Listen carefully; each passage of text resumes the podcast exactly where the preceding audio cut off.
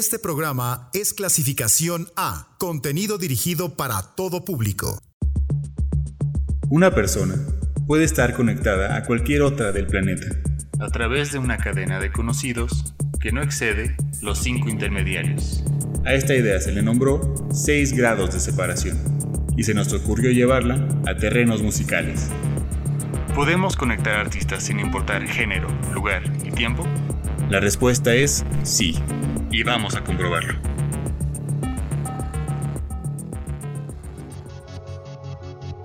Toca realizar conexiones. Toca la hora de 6 grados. Sean bienvenidos.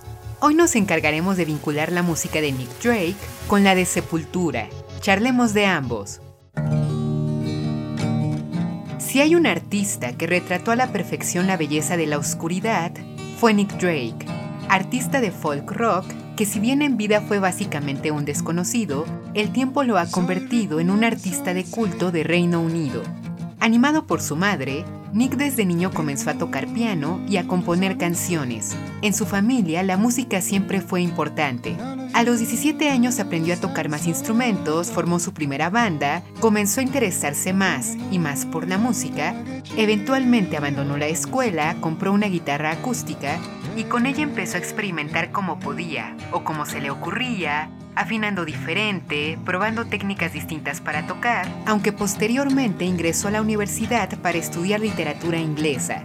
Los años pasaron, siguió componiendo canciones, se cuenta que desde niño era poco sociable, casi nadie tenía contacto con él en la escuela, cuando inició sus estudios universitarios lo describieron como brillante, pero alejado, fatalista. Su personalidad explica en buena medida el contenido de la música que estaba por llegar. Sin embargo, la timidez no impidió que en 1967 conociera a Robert Kirby, estudiante de música que se convertiría en el arreglista de mucho material futuro de Nick Drake. Para ese entonces su gusto musical estaba volcado en el folk y su música estaba dedicada al género, y ya con canciones compuestas comenzó a tocar en pequeños clubes londinenses. En 1968, una de sus presentaciones como telonero de Country Joe and the Fish llamó la atención de Ashley Hutchings, bajista de Fairport Convention, que quedó impresionado por su calidad interpretativa y su manera de escribir. Decidido a ayudarlo, lo recomendó con el productor Joe Boyd, un fuerte de la escena folk rock inglesa, que cuando escuchó una grabación de Drake, quien solo contaba con 20 años, no titubeó en ofrecerle un contrato discográfico. El disco debut fue Five Lips Left, de 1969 material embellecido con un sonido barroco que dio a conocer la atmósfera de misterio que caracterizó todas sus creaciones, y el resultado fue un disco precioso, lleno de coloraturas y envuelto en letras reflexivas, fatales e hirientes, sin contar que sus habilidades en la guitarra eran de destacar. Tocaba excelente, Desafortunadamente, el material pasó desapercibido y ni siquiera la prensa lo mencionó mucho, aunque no se dio por vencido y en 1970 editó su segundo disco, Writer Later. Más ambicioso, con toques jazz que contó con la participación de John Cale, muchos apostaban que el disco iba a ser un éxito, pero no fue así. Vendió menos de 3.000 copias. De nuevo quedó en el anonimato el cantante, ahondado a que comenzó a manifestar periodos de depresión, consumía drogas, evitaba dar presentaciones en vivo porque no interactuaba con la audiencia y lo incomodaba a la gente, el segundo disco fue grabado con Island Records y la disquera deseaba hacer promoción del disco realizando interacción con la prensa, pero Drake se negó. Empezaba a tener episodios de psicosis, su estado mental comenzó a decaer considerablemente, todo empezó a caer. No salía de su departamento, se alejó de sus amigos, su familia, todos dieron por perdida su carrera. Pero ¿cuál fue la sorpresa? Que un día cualquiera, Nick se presentó y dijo que estaba listo para grabar su tercer disco. Pink Moon, grabado en tan solo dos noches después de que los estudios estaban disponibles y contando solo con su ingeniero de audio y él para ejecutar las 11 canciones del disco. El disco era sencillo pero sombrío. Lo terminó, lo llevó a la disquera en silencio y volvió a encerrarse. El disco vendió aún menos que los anteriores. Esto destruyó a Drake quien muy en el fondo quería, anhelaba ser reconocido. Regresó a vivir con sus padres, cada vez interactuaba menos no abandonaba su habitación, en 1972 sufrió una crisis nerviosa que lo llevó al hospital, se aisló del mundo, Island Records dejó de darle dinero en 1974, su depresión empeoró y el 25 de noviembre de ese mismo año falleció de una sobredosis. Aunque se concluyó que fue un suicidio, muchos difieren y se dice que la muerte fue accidental.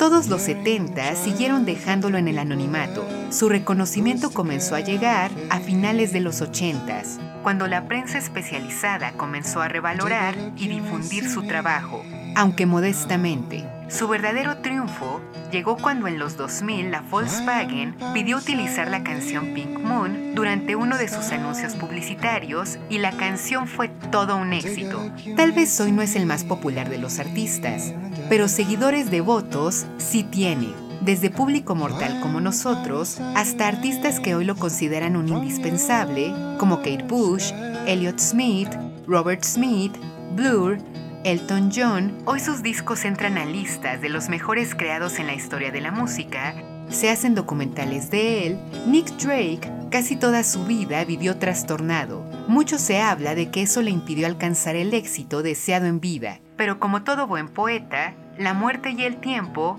lo llevaron a la gloria. Nick Drake, en muchos sentidos, es inigualable. Formada en Brasil a mediados de los 80, cuando recién el país estaba superando la dictadura, de duración de 20 años que les había tocado vivir poco antes, Sepultura tuvo que adaptarse a un lugar en donde era difícil encontrar discos rock, especialmente de géneros que estaban penados como el punk o el heavy metal durante la época. Pero no detuvo que Max Cavalera, Ivor Cavalera, Paulo Jr. y Jairo Tejalaran hallaran la forma de encontrar material de su interés. Unidos por el amor hacia bandas como Metallica, Slayer y Iron Maiden, comenzaron a hacer música y desde un inicio en inglés. Aunque hay que decir que cuando comenzaron el proyecto durante su adolescencia, apenas si podían tocar correctamente instrumentos musicales.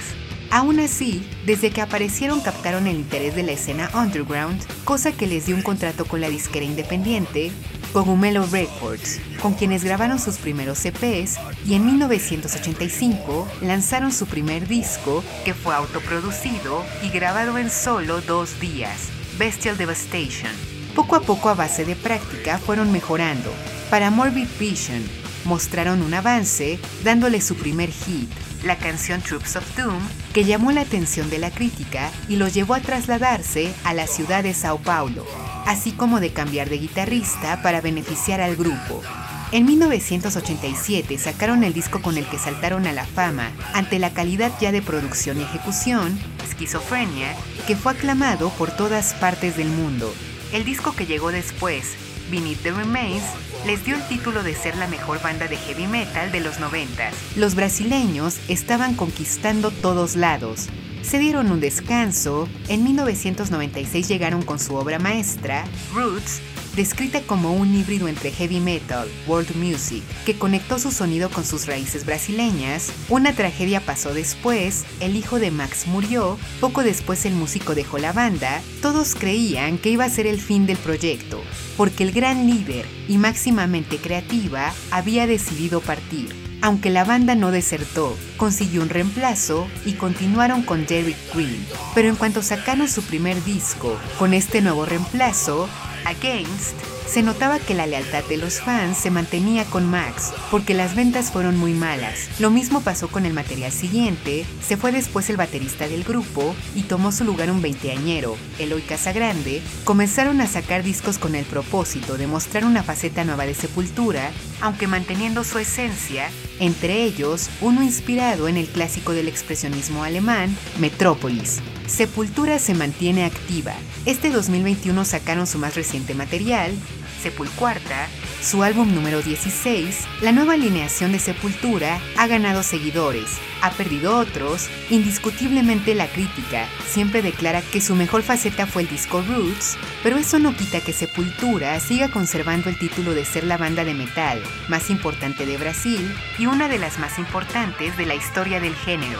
Se han asomado al trash, al new metal, hardcore, groove metal, han vendido más de 20 millones de copias, han influenciado proyectos de peso como System of a Down, Trivium, Children of Voodoo, Between the Buried and Me, incluso Radiohead, Sepultura es un orgullote latinoamericano que suena fuerte y seguirá sonando. Nick Drake y Sepultura. Iniciamos escuchando Ratamahata de Sepultura, seguida de Fruit Tree de Nick Drake.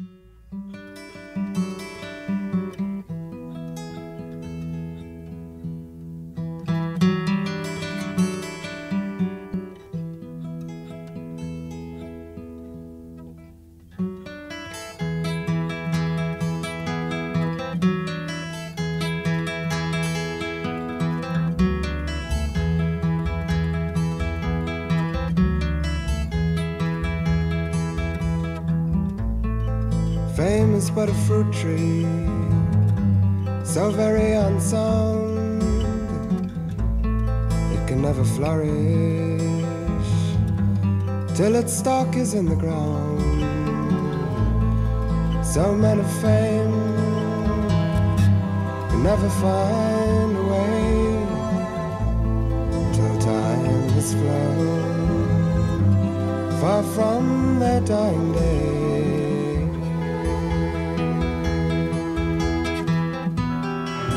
Forgotten while year, remembered for a while. A much updated ruin from a much outdated style.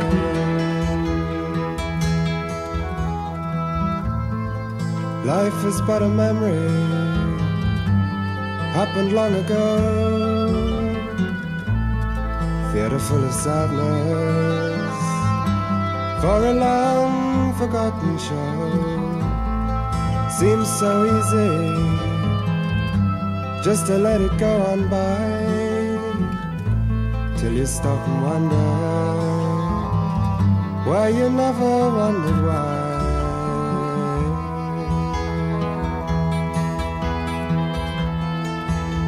Safe in the womb of an everlasting night.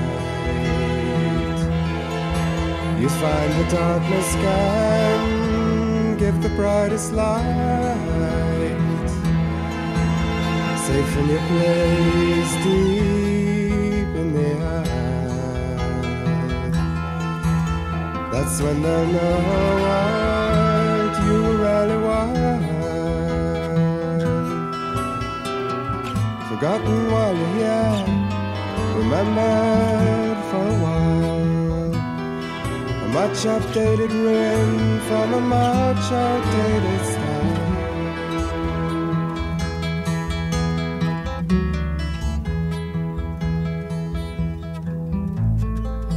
Fame is but a fruit tree, so very unsound. It can never flourish till its stalk is in the ground. So men of fame can never find a way till time has flown far from their dying day.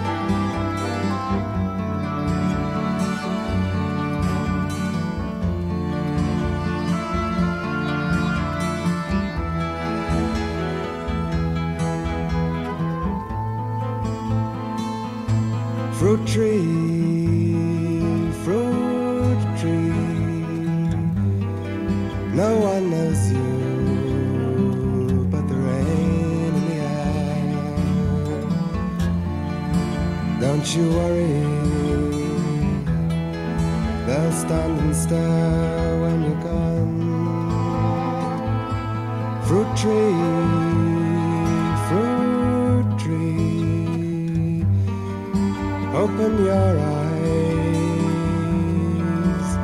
to another year. They'll all know that you were here when you're gone.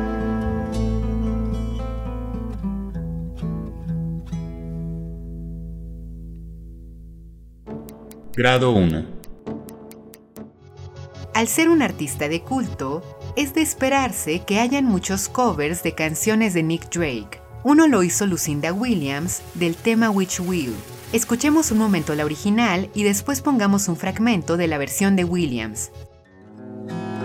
Which will you go for?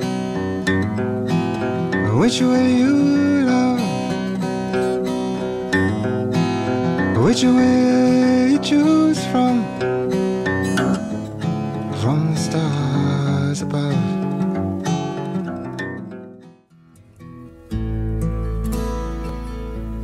will you go for?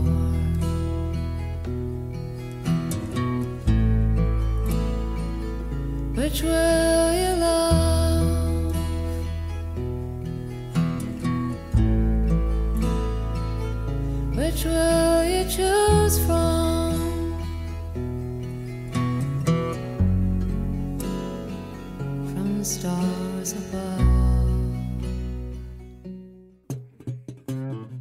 Pongamos más de esta conocida del folk country y pop. Escuchemos Joy, canción del 2006,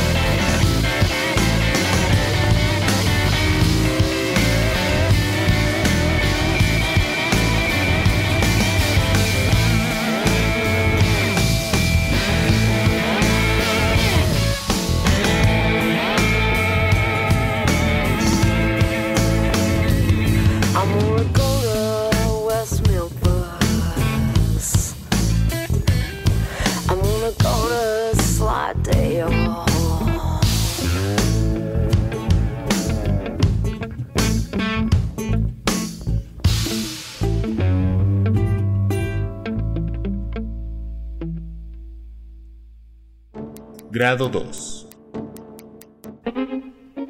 Lucinda Williams nació en Luisiana en 1953 y su padre fue un respetado de la literatura, Miller Williams, quien le heredó a su hija el amor por las letras e igualmente al Delta Blues y Hank Williams. Por la profesión de su padre, su familia tenía que mudarse constantemente, pero no resultó un problema. Su frecuente convivencia con su madre la acercó al folk, Lucinda empezó a acercarse a la pluma para componer canciones, especialmente después de sentirse inspirada por figuras como Bob Dylan, Leonard Cohen y Johnny Mitchell, y eventualmente se animó a interpretar en vivo sus canciones, empezando por Nueva Orleans y después México, cuando su familia vivió un periodo de tiempo en nuestras tierras. Para los 70 se mudó a Texas, formó parte de la escena musical de allá posteriormente se estableció en Nueva York, pero la ciudad que le brindó su primera oportunidad fue Mississippi. Un demo suyo llegó allá, Smithsonian Folkways Label le ofreció contrato y con ellos lanzó su primer disco, Rambling on My Mind, compuesto de covers, y en 1980 lanzó su primera larga duración integrada de canciones originales, Happy Woman Blues. En un inicio consiguió nada. Durante los siguientes años fue de disquera en disquera, sacó más música, su suerte cambió hasta finales de la década, tiempo en que una disquera inglesa, que curiosamente se especializaba en ese tiempo por fichar a proyectos punk, Rough Trade Label, decidió ofrecerle contrato. Con ello sacó su disco homónimo, recibió buenas críticas que celebraron su fusión de country con folk, blues, rock y la suerte comenzó a estar de su lado.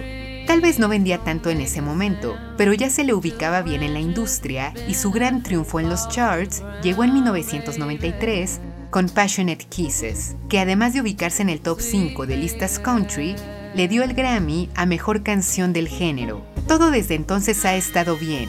Ha ganado más Grammys, discos como el Car Wheels, On a Gravel Road, o El World Without Tears fueron muy bien recibidos, no ha parado desde entonces, ni siquiera después de un problema grave de salud que tuvo en 2020. Este 2021 ya anunció un tour al lado de Jason Isbell, siendo ya una poderosa e importante del medio, Lucinda Williams no para de brillar.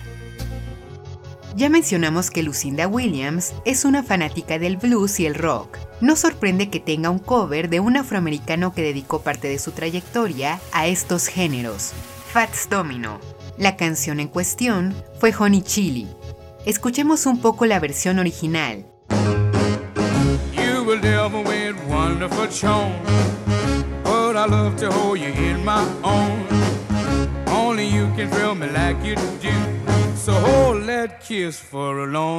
While. Ahora pongamos un fragmento del tema en voz de Lucinda Williams. You will never win wonderful charm, but I love to hold you in my arms.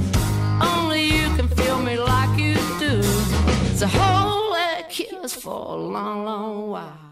Escuchemos más de esta leyenda, pero antes vamos a corte. Ahora volvemos. You made me cry when you said goodbye. Ain't that a shame? My tears feel like rain. Ain't that a shame? You're the one to blame. You broke my heart when you said we'll part. Ain't Tears feel like rain. Ain't that a shame? You're the one to blame. Oh well, goodbye. Although I'll cry, ain't that a shame? My tears feel like rain.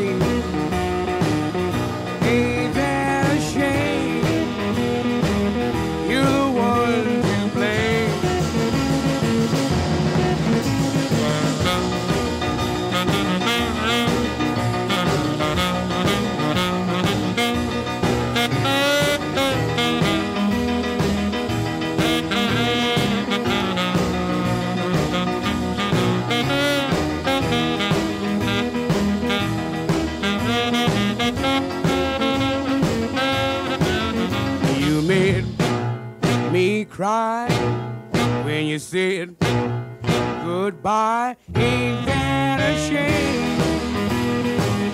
My tears feel like rain. Ain't that a shame? You're the one to blame. Oh well, goodbye. Although I'll cry,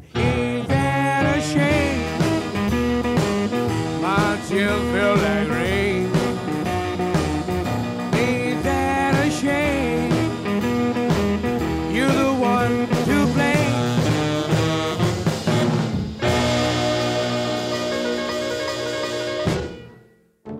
Grado 3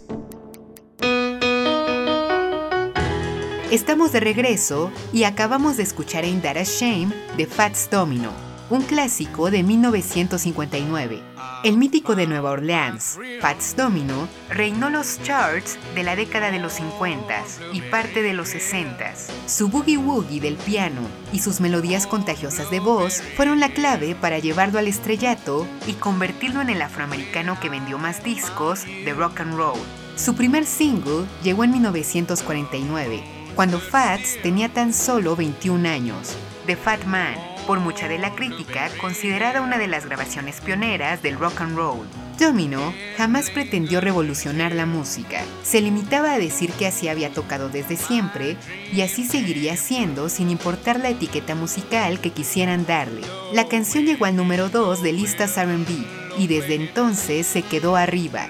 Se hizo amigo del músico Jay Bartholomew que trabajaba en A&R Records, juntos comenzaron a componer, ensamblaron una banda, su música se posicionaba en primeros lugares y su gran momento llegó en 1955 cuando lanzó Ain't That a Shame, que ya no solo quedó en primeros lugares de música RB, sino también de música pop.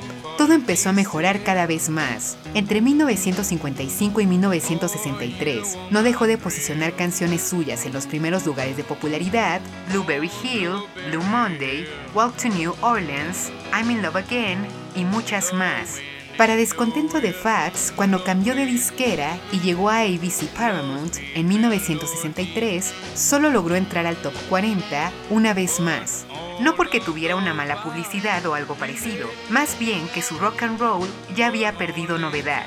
Siguió tocando en décadas siguientes, pero su papel como figura titular se perdió a mediados de los 60. Aún así hoy es recordado como uno de los pilares de un género que transformó la industria musical y su trabajo, después de tantas décadas, hoy es considerado clásico y elemental. La canción más conocida de Fats Domino posiblemente sea Ain't That a Shame, y versiones de ella hay por montones, entre ellas la que hizo Cheap Trick. Pongamos un fragmento de este cover.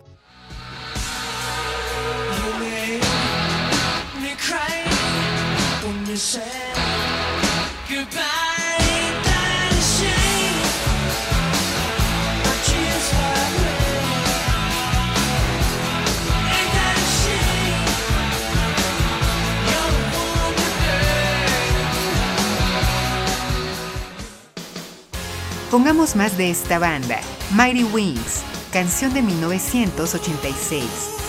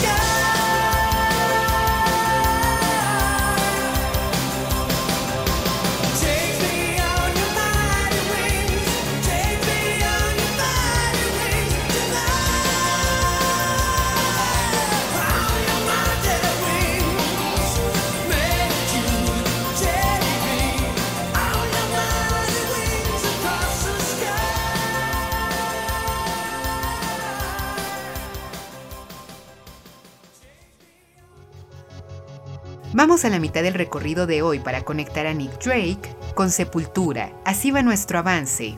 Grado 1. Lucinda Williams hizo un cover de Witch Wheel de Nick Drake. Grado 2. Lucinda Williams versionó Honey Chili de Fats Domino. Grado 3. Ain't That a Shame de Fats Domino fue interpretada también por Cheap Trick. Continuemos.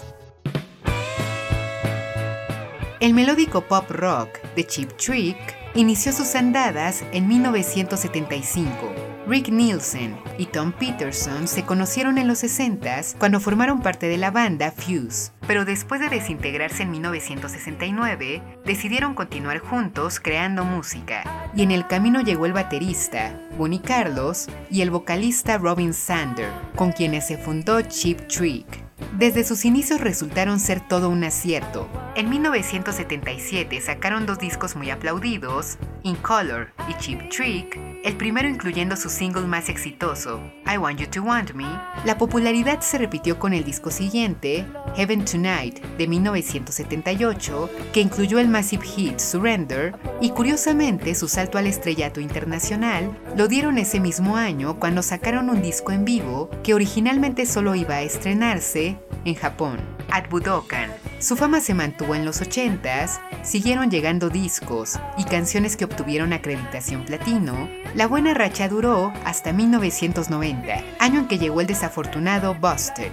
Estaban lejos de la gloria durante esa época y para recuperar su reputación decidieron renunciar a las grandes disqueras para irse al mundo independiente y cuando estrenaron el disco homónimo Cheap Trick con Red Ant Label, volvieron a ser aclamados aunque lamentablemente no llegó lejos el material porque al poco tiempo de haber sido lanzado, la disquera quedó en bancarrota. Después de esto, sin disquera, se enfocaron en tocar en vivo por todo el mundo. Salieron discos en vivo, hasta 2003 lanzaron material nuevo, el disco Special One, este nuevo siglo ha traído seis discos más de ellos, siendo el último editado este año. En 2016 fueron incluidos en el Salón de la Fama del Rock and Roll, con millones de copias vendidas, estos representantes del power pop y el hard rock han alcanzado logros geniales. La música de Cheap Trick es querida, y homenajeada ha sido en múltiples ocasiones a través de covers. Un ejemplo, el que hizo Velvet Revolver de Surrender en 2004. Escuchemos un momento la versión original.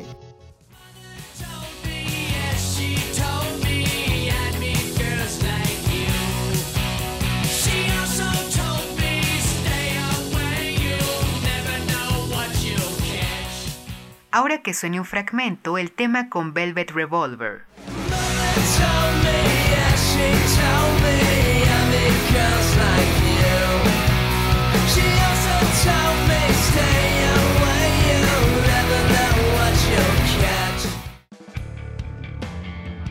Pongamos más de estos estadounidenses, que sea Slither, canción del 2004.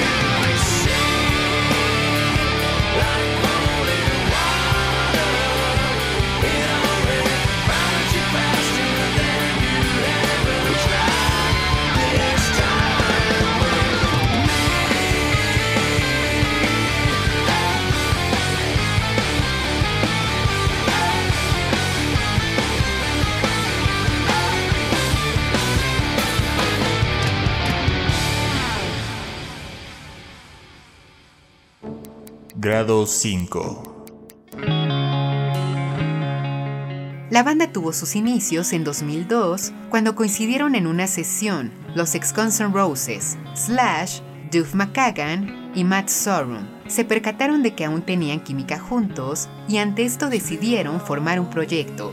Comenzaron a componer, iniciaron la búsqueda para encontrar a su vocalista, algunos que llegaron temporalmente fueron el ex Buck Cherry, Josh Todd, Kelly Schiffer de Neurótica, pero para 2003 la vacante seguía sin ser cubierta. Incluso VH1 realizó un documental donde se veía a los ex Guns en su búsqueda.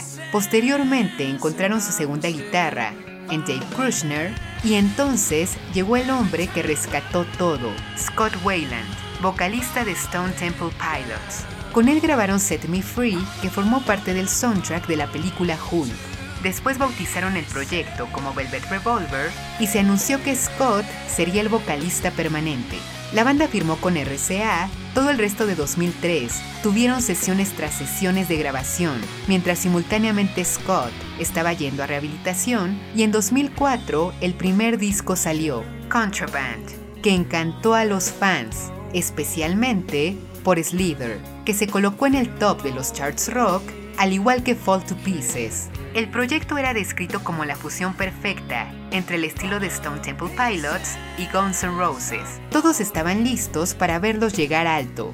En 2007 llegó el segundo disco, Libertad, que fue bien recibido, aunque con menos impacto que el material debut, se fueron de gira, cada quien comenzó a hacer cosas distintas y Velvet Revolver pasó a ser una banda intermitente y tristemente llegó a su fin en 2015 después de la muerte de Scott Wayland. En 2005, Velvet Revolver ganó el Grammy a Mejor Interpretación Hard Rock con Slither. Una banda que estuvo con ellos en esa nominación fue Slipknot con la canción Duality. Escuchemos material de la banda liderada por Corey Taylor. Esto es Vermilion Part 2, tema del 2004.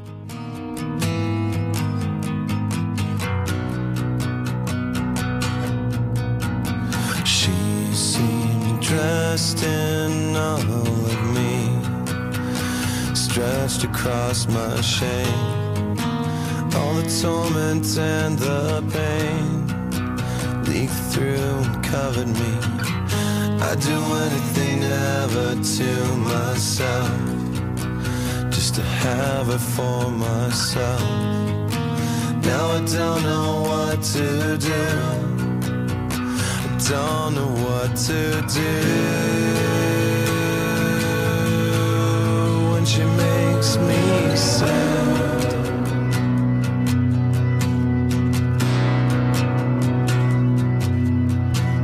She is everything to me, the unrequited dream, a song that no one sings. the unattainable. She's a myth that I have to believe in. All I need to make it real is one more reason. I don't know what to do. I don't know what to do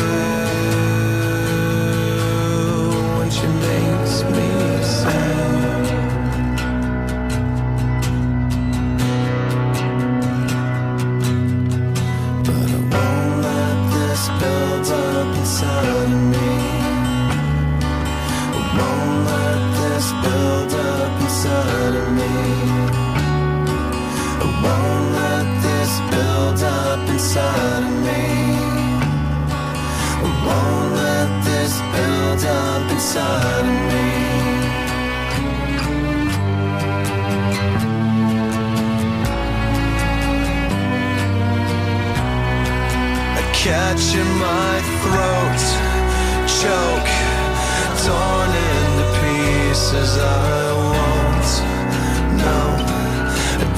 want to be this but I want let this build up inside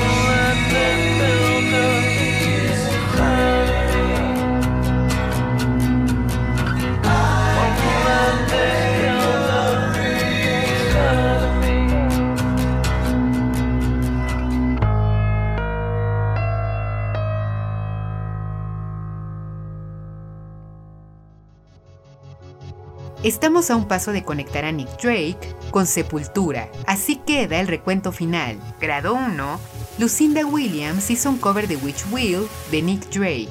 Grado 2, Lucinda Williams versionó Honey Chili de Fats Domino. Grado 3, Ain't That a Shame de Fats Domino fue interpretada también por Cheap Trick. Grado 4, en 2004 Velvet Revolver hizo un cover de Surrender de Cheap Trick. Grado 5, en 2005, Velvet Revolver ganó el Grammy a Mejor Interpretación Hard Rock. En la nominación estuvo Slipknot. Vamos al grado final. Grado 6. Cuando Slipknot se dio a conocer en los 90, se convirtieron en una sensación del new metal, que comenzó a popularizarse en ese momento. Fundada en 1995, los nueve miembros de Slipknot, liderados por Corey Taylor, comenzaron a componer material y en Halloween de 1996 sacaron su primer disco, Made, Feed, Kill, Repeat que llamó la atención de las disqueras de inmediato. Firmaron con Roadrunner, con ellos sacaron su primer disco oficial que marcó el debut grande del grupo, el Slipknot, de 1999, que les ganó seguidores, y para el año siguiente les dio su primera certificación platino, Iowa, disco siguiente, llegó en 2001, se prepararon un rato para hacer proyectos alternos, regresaron con la noticia de que iban a formar su propia disquera, Margot Recordings, ficharon bandas, siguieron trabajando aparte, hasta 2003 volvió a saberse de Slipknot, cuando comenzaron a trabajar nuevo material de la mano de la producción del mítico Rick Rubin, y el resultado fue Volume 3 de Subliminal Verses, que fue un éxito de ventas que les dio sencillos de peso como Before I Forget, Duality, Vermilion y Vermilion Part 2. Llegaron nominaciones al Grammy. Su disco siguiente se estrenó en 2008. En 2010 murió el bajista Paul Gray por una sobredosis. De nuevo se separaron un rato. Hasta 2013 comenzaron a trabajar material nuevo que se estrenó al año siguiente. Aunque los fans tuvieron que esperar hasta 2019 para obtener producciones nuevas. Slipknot se ha dado a conocer por su imagen única y escalofriante para muchos con la indumentaria de máscaras atemorizantes, es común que el grupo de giras y forme parte de line-ups de festivales de peso, también hay que decir que el público amante del metal tiene sus opiniones divididas respecto al proyecto. A algunos les gusta, a otros les resulta intolerable y pretenciosa, pero sea como sea, Slipknot es uno de esos nombres que muchos ubican y su papel dentro de la industria mainstream es indiscutible. En el año 2000, Slipknot dio la gira estadounidense Tattoo the Earth. Varias bandas fueron invitadas para tocar con ellos, y una de ellas fue Sepultura. Conexión final establecida. Nick Drake y Sepultura pueden estar conectados. Nos escuchamos la próxima semana. Me despido con Black Eyed Dog de Nick Drake, seguida de Refuse Resist de Sepultura. Linda noche.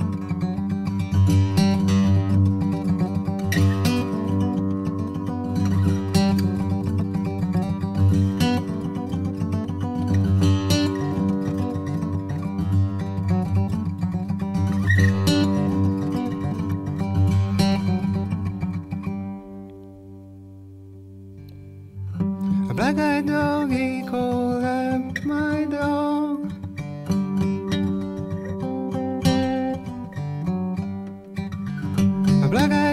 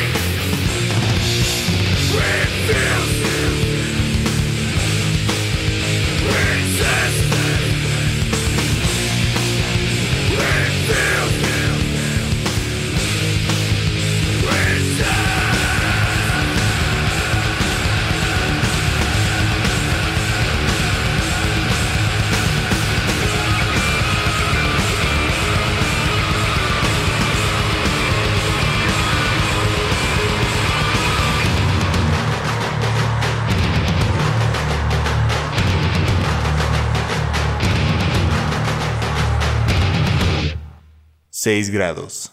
Vinculaciones musicales infinitas.